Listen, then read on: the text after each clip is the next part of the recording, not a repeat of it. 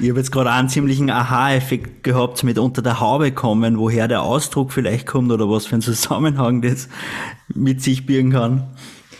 Ähm, man merkt ja bei euch, ja. dass ihr ziemlich ähm, leidenschaftlich dabei seid bei den Gut haben Frauen. Und da wird mich interessieren, dass ihr ja Bezirksleiterin quasi und Stellvertreterin seid. Wie seid ihr zu eurer Funktion gekommen und was ist euch ein Anliegen und Ziel, das ihr mit der Leitung von der Goldhaben-Gruppe verfolgt? Na, wie wir dazu gekommen sind, das ist ganz einfach. Unsere Vorgängerinnen ähm, haben uns gefragt, ob nicht wir zwei das machen konnten. und äh, wir, haben, wir haben dann gesagt, ja, also wir möchten uns natürlich darauf vorbereiten und haben da, ich glaube, noch so ein, zwei Jahre Zeit gehabt, dass erstens unsere Kinder größer geworden sind und äh, zweitens wir aber uns auch einfach in die Materie recht tief einarbeiten können haben und haben das mit sehr viel Begeisterung und Spaß übernommen und den haben wir nach wie vor. Die Obfrauen im Bezirk haben das dann auch alle bestätigt, also sozusagen, ähm, die haben uns dann gewählt und ja, und seither versuchen wir, dass wir unsere Begeisterung da auch weitergeben können. Also für mich ist das wirklich die oberste Triebfeder. Das ist diese Begeisterung für ein so ein einzigartiges Kulturgut, das wir da in Oberösterreich nämlich original haben. Ja. Das gibt sonst nirgends auf der Welt. Äh, so eine festliche Kopfbekleidung, wie wir sie da haben, ist einzigartig. Und äh, wenn man sich damit beschäftigt und mit der Geschichte beschäftigt und je mehr man eigentlich drüber weiß und liest und recherchiert, umso spannender wird es immer wieder.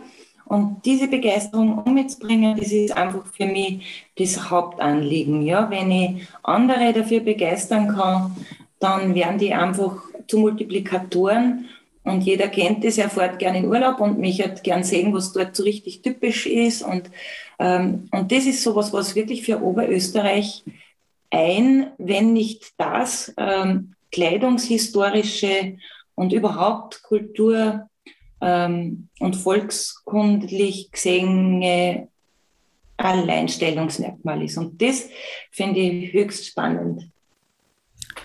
Ja, und das natürlich dann sozusagen diese Begeisterung für dieses einzigartige Kulturgut da einmal, ähm, ist natürlich ein zentrales Element. Das, dass wir diese Begeisterung weitergeben, dass wir viele Menschen erreichen mit dieser Begeisterung und dadurch auch wieder ähm, Leute gewinnen, die diese Begeisterung teilen, die dieses Kulturgut weitertragen, die diese Tradition auch mit uns, wir alle in Oberösterreich gemeinsam, diese Tradition leben, sozusagen, weil sobald wir die Begeisterung verlieren, niemand mehr das lebt, ist tot, ausgestorben, weg. Also es ist uns wichtig, diese Tradition einfach, diese Begeisterung da weiterzugeben.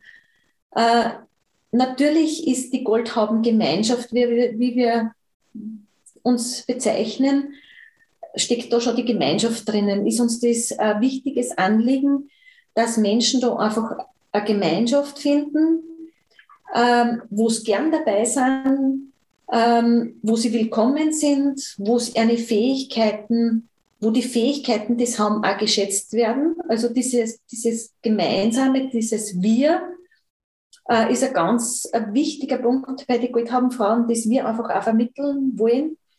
Dieses wir gemeinsam stellen was auf die Füße, wir gemeinsam machen was. Wir backen Kuchen und verkaufen sie, wir backen Kekse und verkaufen sie.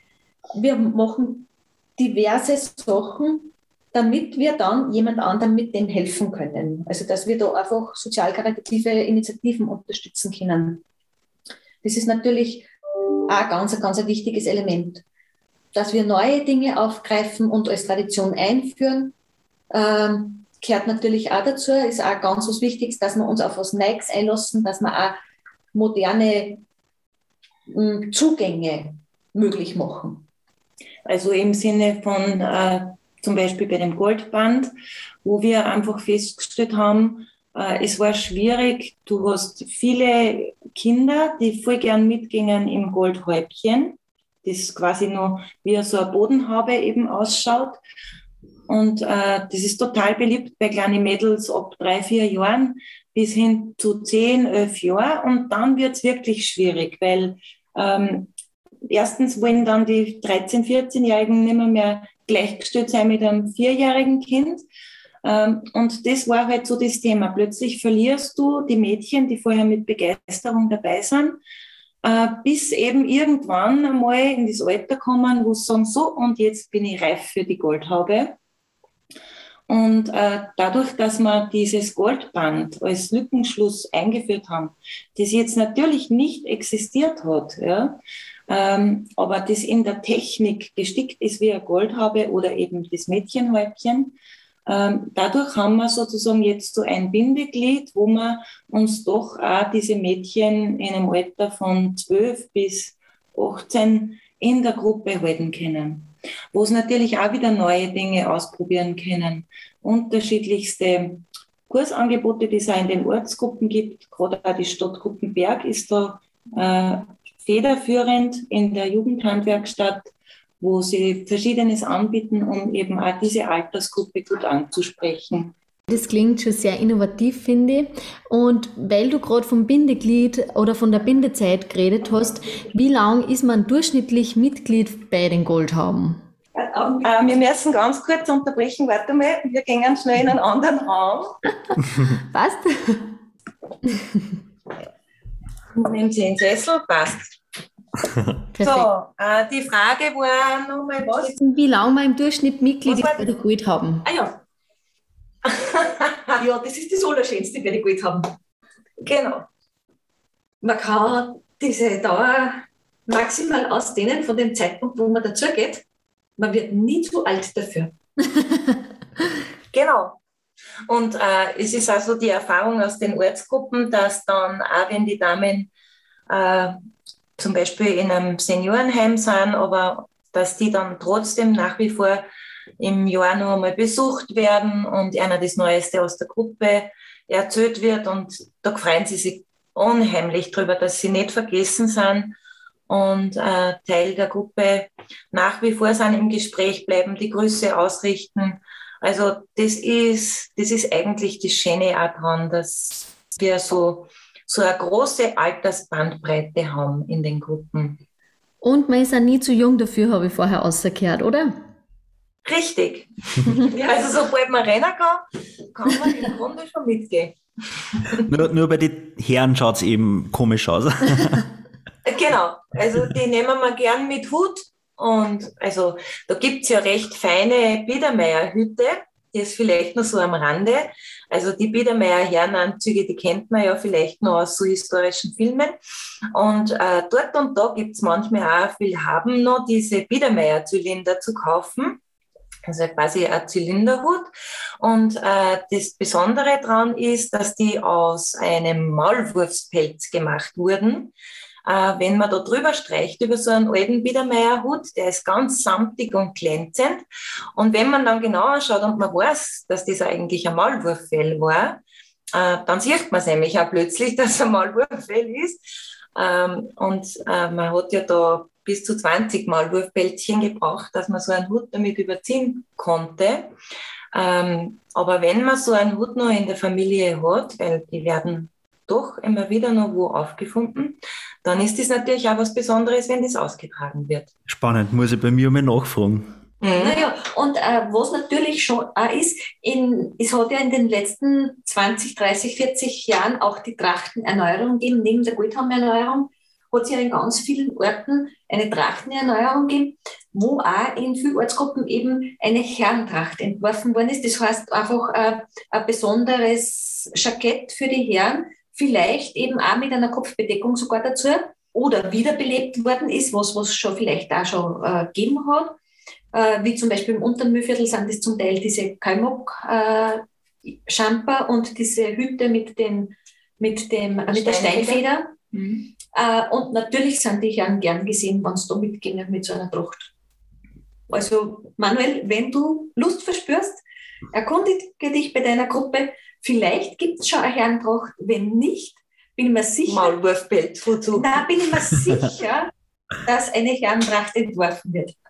Sonst schaue ich rüber zu euch nach Berg. Genau. genau. Sehr schön.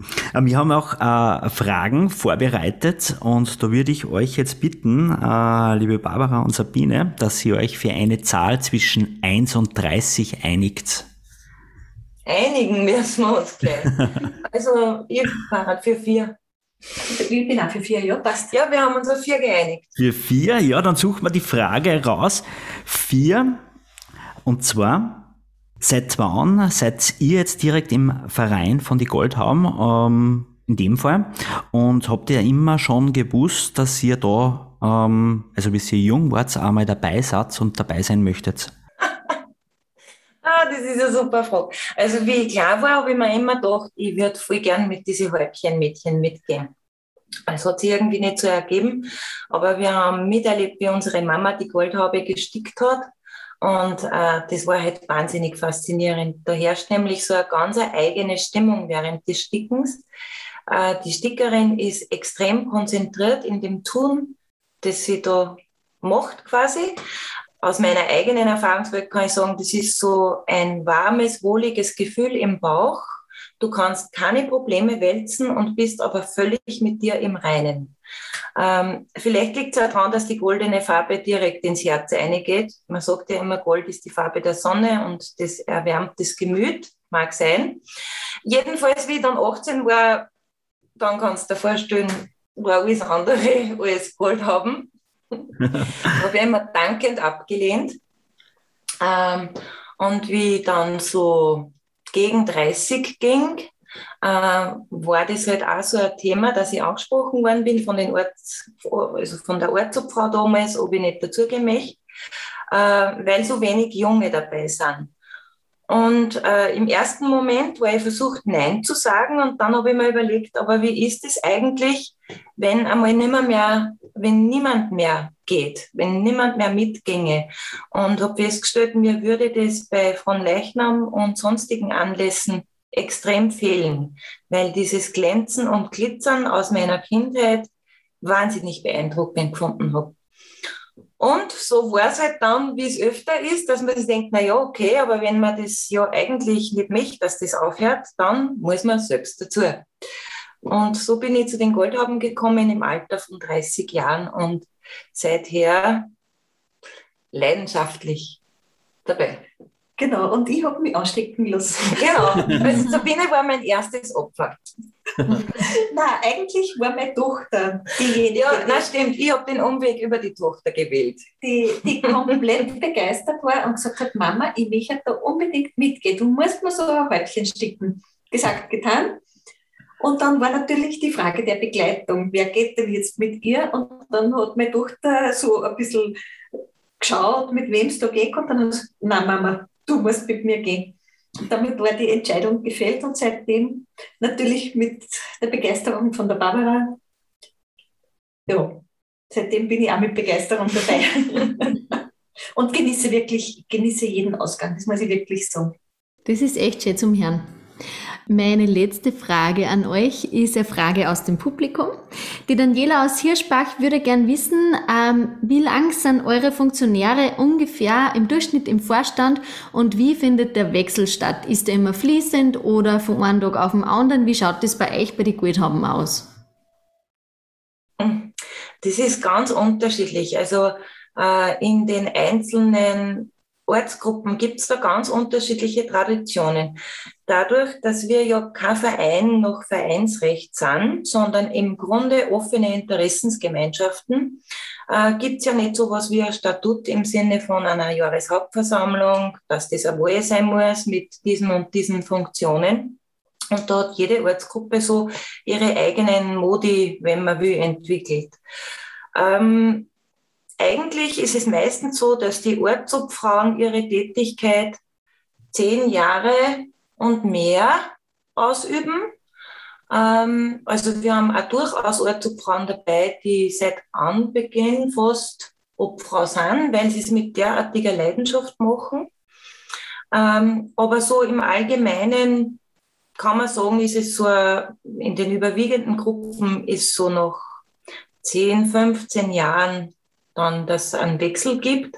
Und die anderen Funktionen, ich sage jetzt die Kassierin zum Beispiel, das ist meistens mit der Obfrau gemeinsam. Das sind sehr häufig auch Freundinnen, die sich gut verstehen, die, die, die auf kürzestem und direkten Weg da einfach auch dann miteinander kommunizieren. Also das funktioniert eigentlich hervorragend, muss man sagen. Wow, also Mann und ich haben sie gerade angeschaut, wie du gesagt hast, 10, 15 Jahre ist man im Durchschnitt da an der Führungsposition, das ist schon ganz eine lange Zeit. Und ich finde das bewundernswert. Ja, aber, aber es ist wirklich so, wenn wir die Obfrauen so beieinander haben bei unseren Bezirkstagungen, weil wir geben da natürlich dann, wir machen zweimal im Jahr eine Bezirkstagung, wo wir zum einen natürlich die Informationen, die von der Landesobfrau kommen, weitergeben oder was auch wir als Bezirksobfrauen so miteinander besprochen haben, weil da treffen wir uns eben auch zweimal im Jahr. Und bei diesen Bezirkstagungen, wo die Obfrauen alle da sind, da, da spürt man wirklich diese Begeisterung, auch wenn sie es schon so lange machen, aber wie sehr einer das taugt, dass da was machen und, und, und einfach ein gutes Werk vollbringen oder dort wieder einmal die Fahnen restaurieren lassen. Also es gehört ja auch die, die, die Kulturgutpflege ist auch so ein Teil, für den die Goldhaubenfrauen ja stehen. Also Dinge, die die eben, manchmal ist der Kameradschaftsbund, sehr häufig sind es die Feuerwehrfahnen oder kirchliche Fahnen, ähm, für die eigentlich sonst nicht so recht das Geld da ist, aber das dann gern die Patenschaft von die Guthabenfrauen übernommen wird oder eine Kapelle, die einmal renoviert wird. Und da merkst die sind da mit so viel Feuer dabei, dass einer, glaube ich, oft gar nicht bewusst ist, dass sie es schon so lange Zeit machen. Und man merkt, wenn man euch zwar beim Reden zuhört, was für Feuer das ihr habt und was für Begeisterung, dass ihr so ausstreut. Wir sagen auf jeden Fall Dankeschön, dass ihr heute bei uns im Podcast wart. Zwei echte Goldhaben-Damen bei uns. ja, voll gern. Hat Spaß gemacht mit euch. Vielen Dank. Wir wünschen euch noch viel Spaß, euren Ortsgruppen natürlich auch. Mhm. Also eins von unseren Anliegen war schon auch, ähm, dass wir, äh, die Kommunikation ist ja ganz was Wichtiges. Eben sozusagen zum einen die Informationen, die vom Land kommen oder wenn ein Anliegen für ein großes Spendenprojekt wieder da ist, so wie die Sanierung vom, vom Domkreuz zum Beispiel. Und da ist ja immer die Frage, wie kommunizierst du das? Und die Kommunikationsgeschwindigkeit, das brauche ich euch nicht erzählen, die hat sich halt heute verändert. Ähm, das war vor zehn Jahren ja, wenn wir nur zehn Jahre zurückdenken, noch ganz anders. Und äh, es ist halt schon so, dass vor allem auch die jüngeren Damen ähm, die neuen Medien nutzen. Ja, wer ist nicht auf Facebook oder Instagram, äh, jetzt sage ich Snapchat, da bin ich gerade noch ein bisschen schlecht, aber werde ich auch noch mir aneignen, weil es auch für mich immer wieder ein Lernprozess ist und spannend ist. Äh, aber ich glaube schon, dass auch die neuen Medien eben ganz wichtig sind, dass man eine Webseite braucht, dass man, ähm, also das, das ist ganz was Essentielles, ja. halt, um präsent zu sein und um auch natürlich wiederum äh, junge Frauen anzusprechen. Und auch um, um eins, dass man, dass man eins deutlich macht. Ähm, wir lieben diese Tradition, ja ähm, wir leben die Tradition gern. Aber was eben auch mit diesem Zugang zu den neuen Medien, zu zeitgemäßem Tun ähm, oder irgendwie in Verbindung steht, ist das, dass wir ja trotzdem ein modernes Frauenbild haben. Also das heißt, das, dass man Brauchtum pflegen, dass man Tradition pflegen, heißt ja nicht, dass wir verstaubt sind, sondern eigentlich, dass sie das durchaus gut verbinden lässt. Sozusagen eine Tradition, mit dem, dass wir moderne Frauen sind und ein modernes Frauenbild haben. Genau, also wir leben nicht im Biedermeier, sondern wir sehen die Welt so ganz offen und klar und, äh, und das ist halt auch wichtig, dass wir, dass wir auch für uns nutzen. Ja. Und da gehören die modernen Medien dazu und trotzdem wollen wir diese alte, alte Tradition pflegen. Das ist jetzt voll schön gesagt. Ja. Und man merkt, wenn man euch zwar beim Reden zuhört, was für Feuer das ihr habt und was für Begeisterung das ihr so ausstreut. Wir sagen auf jeden Fall Dankeschön, dass ihr heute bei uns im Podcast wart. Zwei echte Goldhaben Damen bei uns. ja, voll gern. Hat Spaß gemacht mit euch. Vielen Dank. Wir wünschen euch noch viel Spaß, euren Ortsgruppen natürlich auch. Mhm. Danke an euch da draußen. Teil gerne dieses Interview, wenn es dir gefallen und dich inspiriert hat. Abonniere uns und gib uns deine Bewertung auf Spotify, iTunes oder wo auch immer du uns gerade hörst.